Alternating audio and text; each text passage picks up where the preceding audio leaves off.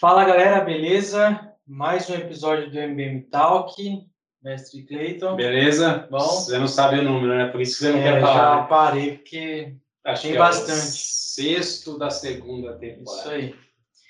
É, hoje a gente vai dar continuidade à indústria 4.0, que a gente está dividindo em vários episódios. A gente já falou de cobots, já falou do, de como está a indústria 4.0 no Brasil, já falou da qualidade 4.0, que você aprendeu que não tinha, né? Boa. É, e hoje a gente vai estar falando um pouco de inteligência artificial e internet das coisas. Para isso a gente é, trouxe a Tamires. E aí, Tamires, beleza? Olá, pessoal, boa noite, tudo bem? Beleza. Beleza. Bom, vou deixar se apresentar daqui a pouco, que a gente já falou com alguém lá da mesma empresa, dos Cobots. É, Tamires, então, obrigado primeiramente aí ter aceitado o convite. É, queria que você falasse um pouco de você, da, da própria Honro, para a galera conhecer você. Ah, legal. Bom, primeiro, obrigada novamente pelo convite, é um prazer estar aqui com vocês e poder compartilhar, bater esse papo, né? Bom, então eu é, sou formada em engenharia elétrica com ênfase em eletrônica, é, tenho também pós-graduação em marketing e gestão de vendas e atuo na automação industrial tem cinco anos. né? Hoje eu trabalho como especialista de produto nas unidades de negócio de controle e movimentação na ONU, que é uma multinacional japonesa é, que tem um portfólio muito amplo de produtos em, em- em automação. Né? Então, como atua diretamente é, com a indústria 4.0, ajudar a realizar essas transformações, então faz todo sentido aqui esse nosso bate-papo. Legal. Legal. Bruno, eu acho que como a gente não corta nada aqui, acho que podia dar um ok naquele, naquele Ah, horário, né? né? senão a gente vai... Pronto. Pronto, ficou bonito agora. Não vai editar. Legal. Ô, Tamires, é, entrando aí no, no, no tema já, eu queria que você falasse um pouco para a gente do que, que é inteligência artificial, a IA que o pessoal fala aí, né? Ah, legal. É, bom, a inteligência artificial, ela é um avanço tecnológico que permite que os sistemas, eles simulem uma inteligência similar à humana. Então, ele vai além daquelas ordens específicas na programação para tomar a decisão de forma autônoma e baseadas em padrões. Então, ela permite que eh, sistemas tomem decisões de forma independente, porém precisas e apoiadas em dados digitais. Então, nada mais é do que a capacidade das máquinas eh, de pensarem como seres humanos. Então, aprender, eh, perceber, decidir quais caminhos seguir eh, de forma racional diante de determinadas situações. E a gente pode dizer que a IA ela aprende como uma criança. Então, aos poucos, o sistema absorve, analisa, organiza os dados eh, de forma a entender e identificar eh, o que são objetos, pessoas, padrões, eh, reações de todos os tipos, né? Isso vai depender do objetivo para o qual esse sistema foi criado. Mas essa concepção de inteligência artificial eh, que simula a inteligência humana, é, ou algo próximo a isso, né, tem sido é, motivo de discussão há muito tempo na história da, da humanidade, né? Então, é, surgiam estudos como é, como programar uma máquina para conseguir jogar xadrez, né? Isso nos anos 60, assim. E aí deu uma esfriada, e nos anos 90 que esses estudos é, tiveram um grande impulso, e aí desde então que a IA tem se popularizado e se desenvolvido, né? E ela está em todos os lugares, assim. Então, quando a gente pensa é, no carro autônomo, num chão de fábrica, num sistema de atendimento de hospitais, nas redes sociais, né? Só que é, ensinar os computadores a pensar não é tão simples assim. E é daí que surgem termos como machine learning, deep learning, é, processamento de linguagem neural. Então, todos esses termos compõem tudo que é a IA.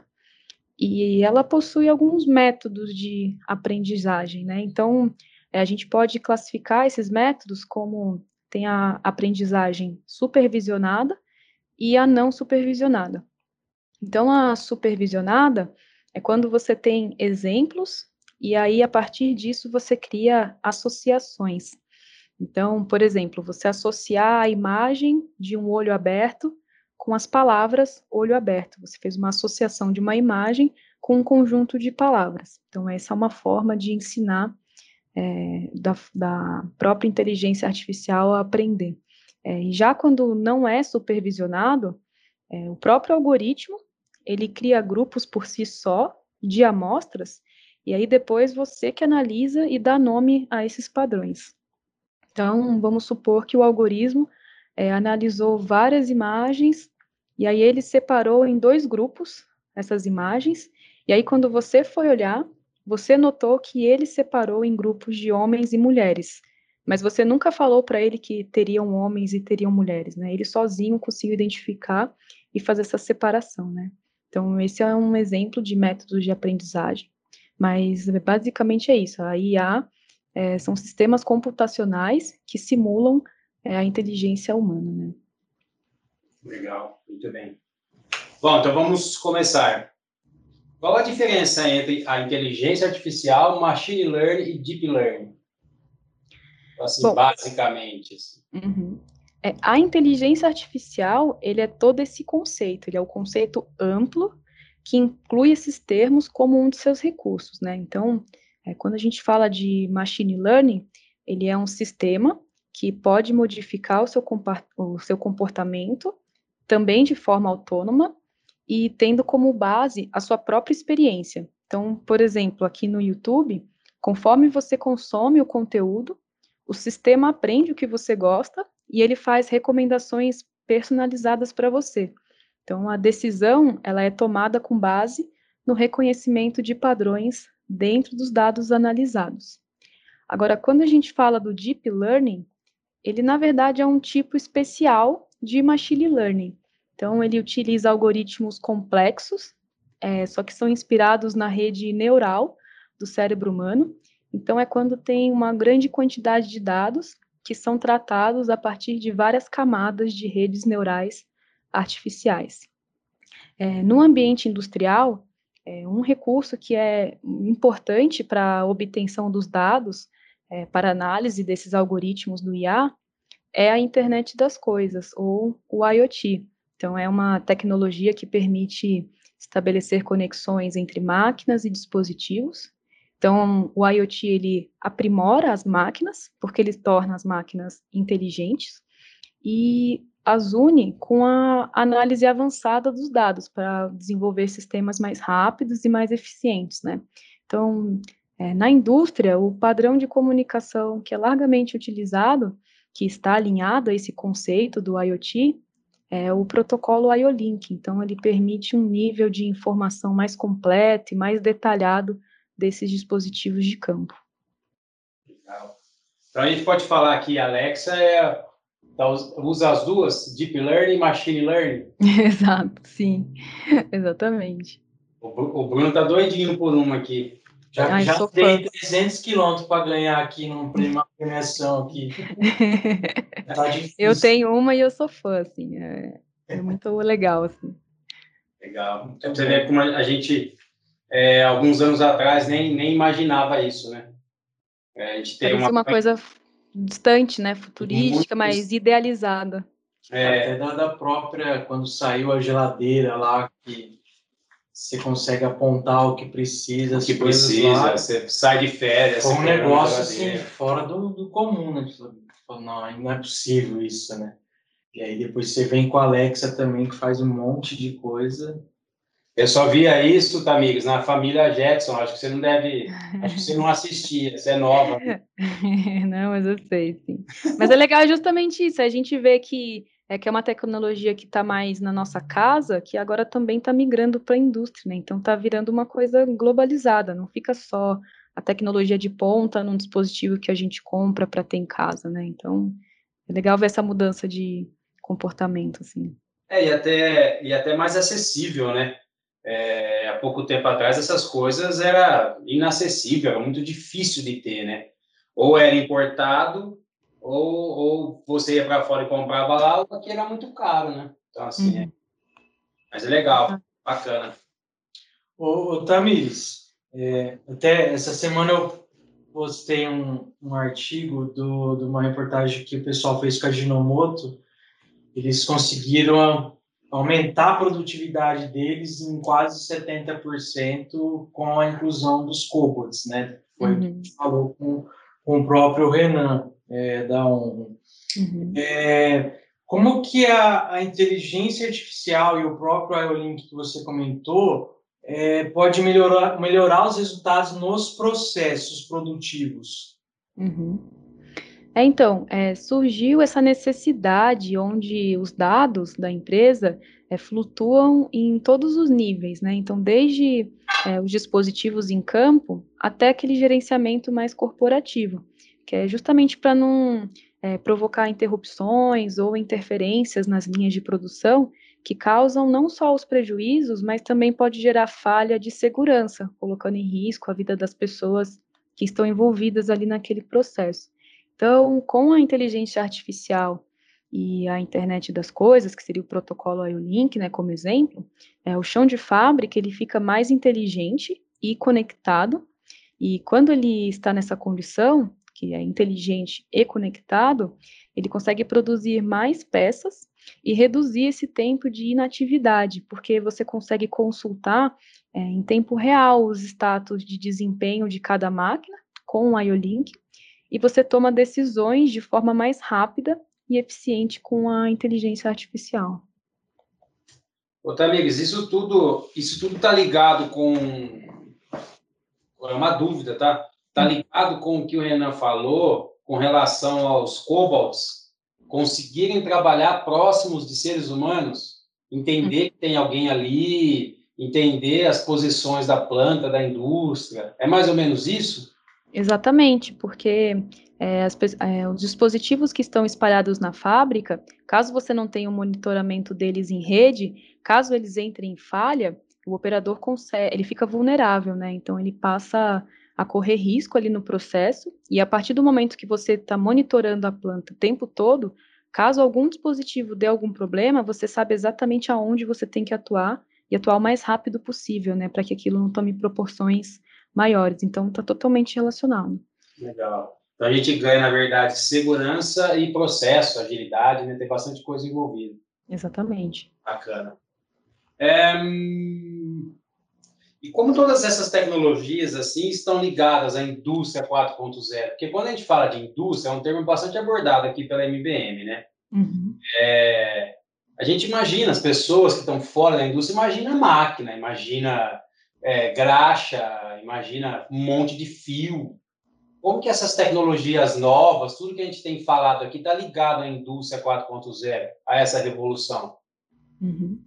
É, a inteligência artificial e a internet das coisas, elas são é, exemplos das tecnologias que são habilitadoras da indústria 4.0, né? Então, ou seja, é, são implementadas diversas tecnologias que executam a transformação digital na indústria e aí sim abrindo caminho para a indústria 4.0. Então, é, além da IA e do IoT, é, tem também outras tecnologias como Big Data, a computação em nuvem, cibersegurança.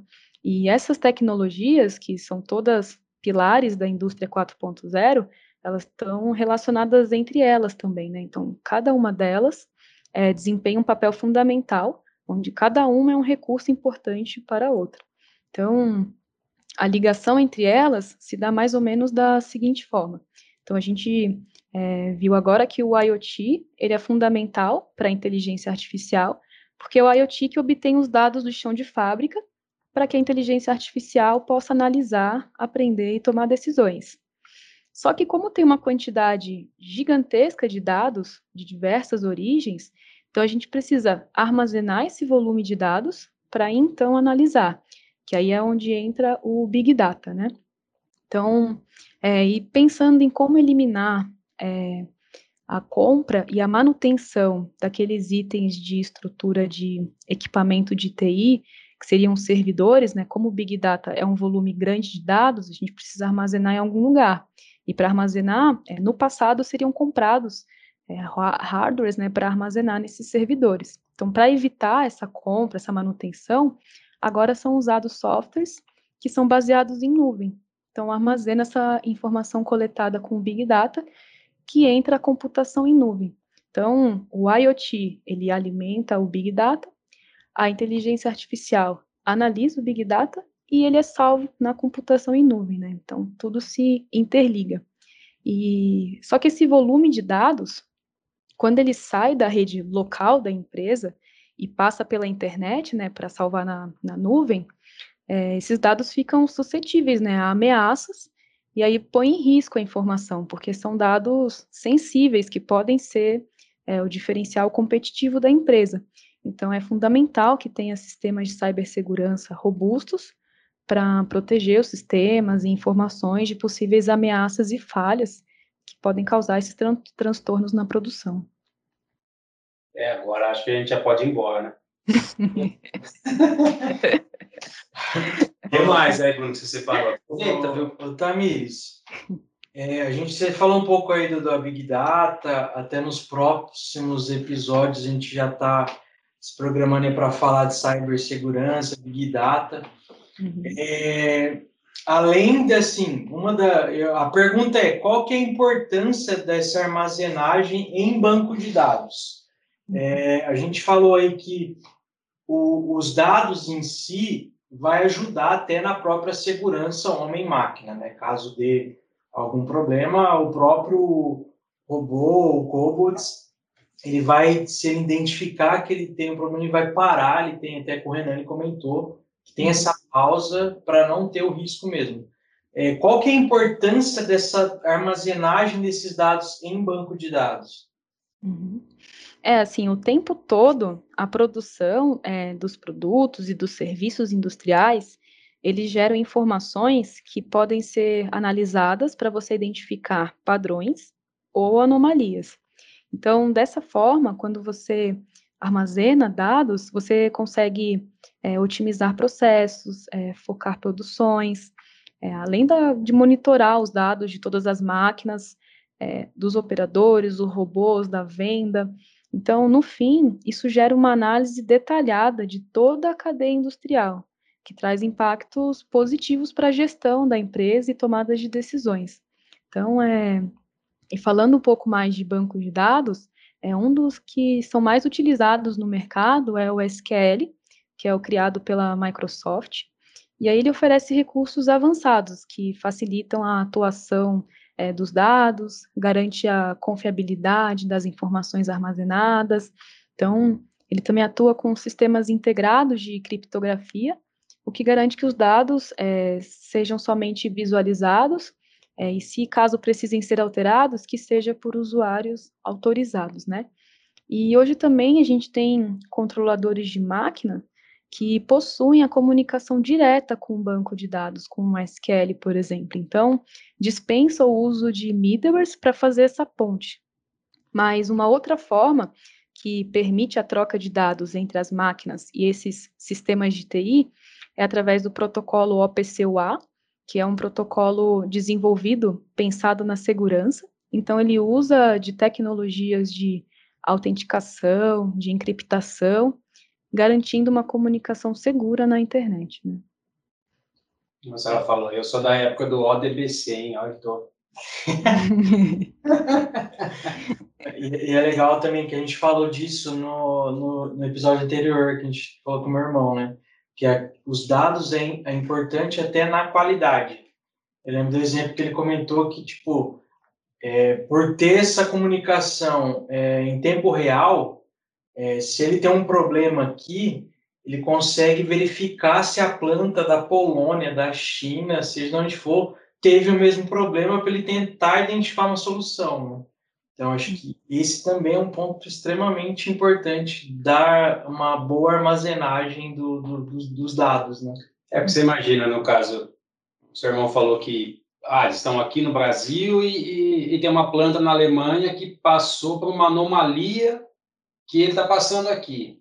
é, os dados, vai fornecer para ele números, cara, ó, aqui na Alemanha aconteceu isso, mas não em reunião, pelo que eu entendi, né? Sim. Tipo assim, as máquinas lá vão se falar, inteligência artificial, ó, você tem um problema igual da Alemanha, na Alemanha corrigimos assim, assim, assim. Eu imagino que as plantas tenham a inteligência de se auto, sei lá, regenerar ou fazer coisas para mudarem e fazer igual a Alemanha fez, né?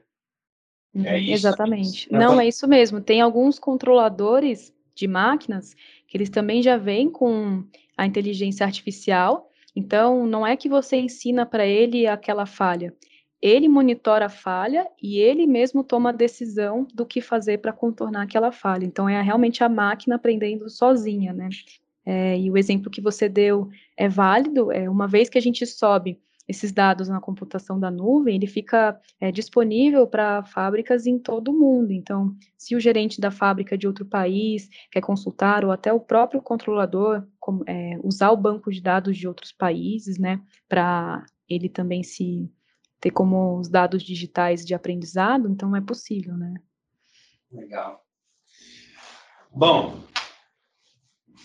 esse tema é legal, nós vamos abordar amanhã é, vai ter uma live ao vivo. Então, se você quiser assistir, às 11 horas. Com certeza.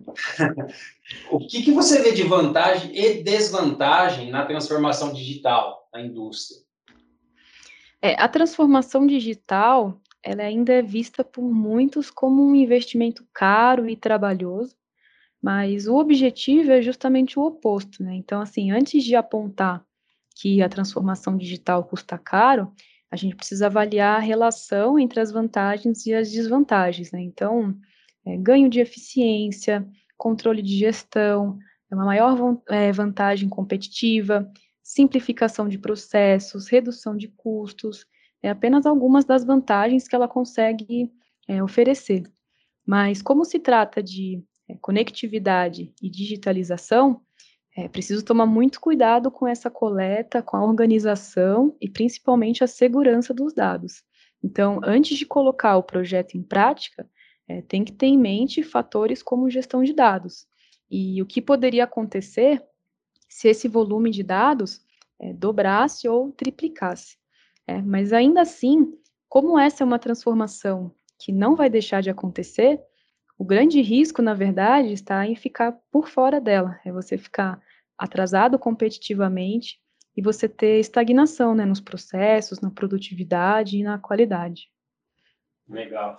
Então, assim, se você, se a gente pensar é, friamente, não adianta eu comprar robôs é, de última geração e não fazer o resto, né? Exatamente. Precisa ter é, uma, é, tem uma mudança até na, na cultura né, da empresa. Então, é uma quebra de paradigmas. Tem que fazer essa adaptação na planta como um todo. Não só isoladamente colocar um produto que a sua planta já está na transformação digital, né? Então, precisa realmente ter todo esse processo. Legal. Muito bem. Tem mais aí, Bruno? Pode fazer aí mais um. Nossa, você separou um monte de pergunta aqui hoje, hein? Deixa eu falar um pouco hoje, nunca. e aí, com base nessa, nessa transformação digital, é, talvez fora, fora medo, acho que envolve um monte de coisa é, que está relacionado à cibersegurança.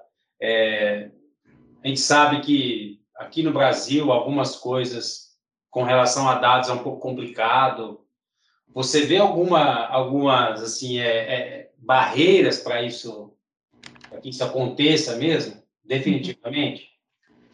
É, em qualquer mudança, especialmente as tecnológicas, como você falou, é, a implementação apresenta barreiras, né? Então, no caso da indústria 4.0, a gente pode é, citar a mudança da cultura organizacional, a cultura dos processos, né, a alteração dos processos e inclusive os investimentos, né? Então essas seriam algumas barreiras. É, e um dos grandes segredos para superar essas barreiras é contar com as pessoas certas e estratégicas ali na empresa, né? Então, quando falamos de tecnologias novas, é, isso pode ser altamente desafiador. É, a mudança ela tem que começar de dentro da empresa, né? Então, investir em qualificação e principalmente é construir um projeto sólido da adoção desses novos modelos. Faz toda a diferença, né? Então, assim, é, a empresa consegue, de fato, abraçar a mudança realizando os investimentos certos. É, até mesmo, é, você falou um negócio legal aí. Passar segurança para quem está com você, né? Para o seu time, que essas pessoas que vão, que vão participar, que vão aplicar suas ideias, né? É, capacitar. A, a, gente sabe que na, na Revolução Industrial, a gente fala em todos os nossos, os nossos é, é, é podcasts aqui, que é um medo, tem um medo das pessoas acharem que a, a essa, essa transformação digital, a indústria 4.0, os robôs vão acabar com tudo e as pessoas vão ficar sem emprego. Eu acho que essa, essa segurança, esse projeto bem desenhado, eu acho que tem que vir de cima, né? Uhum. Com certeza. É, até, até nesse ponto aí que você tocou, que já é na, na nossa última pergunta, é, eu vejo que assim, a gente fala que assim como a LGPD que a gente está tratando aqui do, de proteção dos dados, a indústria 4.0, até que a Tamires comentou, é, a empresa tem que entender que é uma nova cultura. Então, se lá de cima não entender, que é o que a gente até falou com o Renan, que tipo a pessoa lá de cima tem que entender que não é um custo, é um investimento. E aí ele tem que passar isso para o time dele é, como uma nova cultura, para a pessoa atender, ter, ter a própria segurança, né? É, uhum. e a, a, próxima pergunta seria é, se você acha que a indústria vai causar demissão. A gente já falou aqui em outros que, na nossa opinião, não causa demissão e sim oportunidade, né? É, uhum. Como você vê aí as oportunidades, as perspectivas aí do, dessa revolução no Brasil? Uhum. É, a indústria 4.0, ela não vai causar demissões em massa, igual as pessoas pensam, né? O que vai acontecer é a realocação dessas pessoas e isso vai criar oportunidades e especializações. Então, é, ao longo das décadas, aí observando até as outras revoluções industriais, é, a gente já passou por diversas transformações que são tão ou até mais impactantes do que a indústria 4.0. Então, por isso, é uma questão só de adaptação. E é importante dizer que é o que vai acontecer, na verdade, vai ser uma alocação de talentos.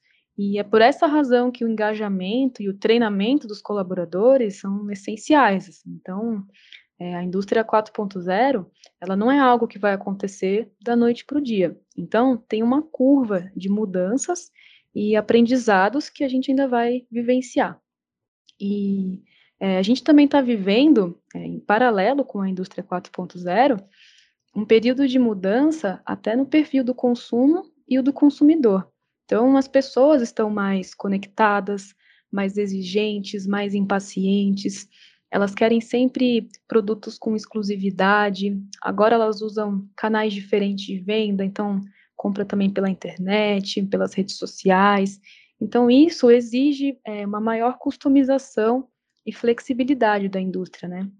É, no passado, era feita a produção em massa, então era uma via única de comunicação da indústria para os consumidores. E agora não, agora estamos migrando para uma customização em massa, onde tem esse diálogo interativo. Então, é necessário que as empresas, a manufatura, a indústria se adeque e essas novas demandas, essas novas necessidades, né? E uma outra questão também é a própria globalização, né? Então a competição hoje ela é extremamente agressiva, porque agora não é só a competição local, é a competição global. Então, se o processo não for enxuto, não for flexível, provavelmente a empresa não vai conseguir é, permanecer com o produto dela no mercado, né? Então, a indústria 4.0 é um facilitador. Ele veio para ajudar a entender esses pontos, entender os clientes e como melhorar a competitividade na manufatura. E no passado, no ano passado, em 2020, é, a Agência Brasileira de Desenvolvimento Industrial, que é a ABDI, ela concluiu uma pesquisa a respeito da maturidade das, das indústrias brasileiras, é, justamente em relação a esse paradigma industrial 4.0, né? E de um modo geral, tem um longo caminho para a maioria das empresas brasileiras é, atingirem essa maturidade necessária para a implantação. É, então, porque vem da organização dos processos, as pessoas devem ser um requisito, né, para que as empresas se aventurem a implantar esses princípios. E ainda tem essa questão relativa à capacitação. Então, é, a formação de recursos humanos, a geração de conhecimento ainda são condições necessárias para capacitar e a empresa inovar. Então, é, o Brasil ele já conta com os principais instrumentos para promover a inovação, mas é preciso que a indústria melhore esses mecanismos de, de fomento. Legal. É, hoje, hoje, hoje a gente já consegue comprar carro pela internet, né? Personalizado, né? Exatamente. com essa roda, antigamente isso era impossível, né? Porque a planta é, só fazia um tipo de carro. Né? Uhum. Então, assim, tem que, tem que acordar mesmo. E aí, nessa última resposta sua, a gente sempre deixa um, um recado aqui, né? Nós, nós não vamos perder empregos, né? Muito pelo contrário, né? A indústria veio para gerar oportunidades, né? E não tirar a gente do mercado de trabalho. Exatamente. Você vai perder se você quiser, né? É, oportunidades estão aí, né? Se você não pegar, sei lá, uma pessoa que ela não quer aprender, não faz sentido a empresa ficar com esse, com esse funcionário. Você não quer aprender para ir para uma nova área, para ter um crescimento, né? Exatamente. Até o exemplo dos cobots que vocês conversaram com o Renan. Então, vamos supor que o operador fazia ali uma. desempenhava uma função mecânica, e aí ele foi tirado dessa função mecânica e colocado um cobot no lugar. É, ele pode agora trabalhar na manutenção desse cobot, na programação, porque por ser um robô colaborativo, a programação dele é simples, é intuitiva, é através de fluxogramas, de botões, que é justamente para ter essa aproximação com a operação. Então, você não precisa mais ter um curso ultra especializado, ser um robotista. Não, agora os produtos, eles estão ali justamente para interagir com as pessoas. Então, é, se a pessoa estiver aberta a aprender, a se especializar e a ser realocada, ela não vai ser demitida, né? Pelo contrário, ela vai é, deixar de fazer uma tarefa que ela não precisa ser feita porque uma máquina consegue fazer. Então, ela vai fazer o que o humano precisa, que é usar a criatividade, né? É, então, pensar e não ficar fazendo é, execuções mecânicas, né? Legal, muito bem. Só isso, Bruno? Acho que é só, né? Tamires, mais uma vez, obrigado por aceitar o convite. É, você, a Honra, o Brasil também. E até a próxima, né? Eu que agradeço, foi um prazer estar aqui com vocês. Obrigada mesmo pela oportunidade. E sempre que vocês precisarem bater mais um papo, estou à disposição. Combinado, show de bola. É isso então, pessoal. Até o próximo episódio. Valeu. Valeu. Valeu, gente.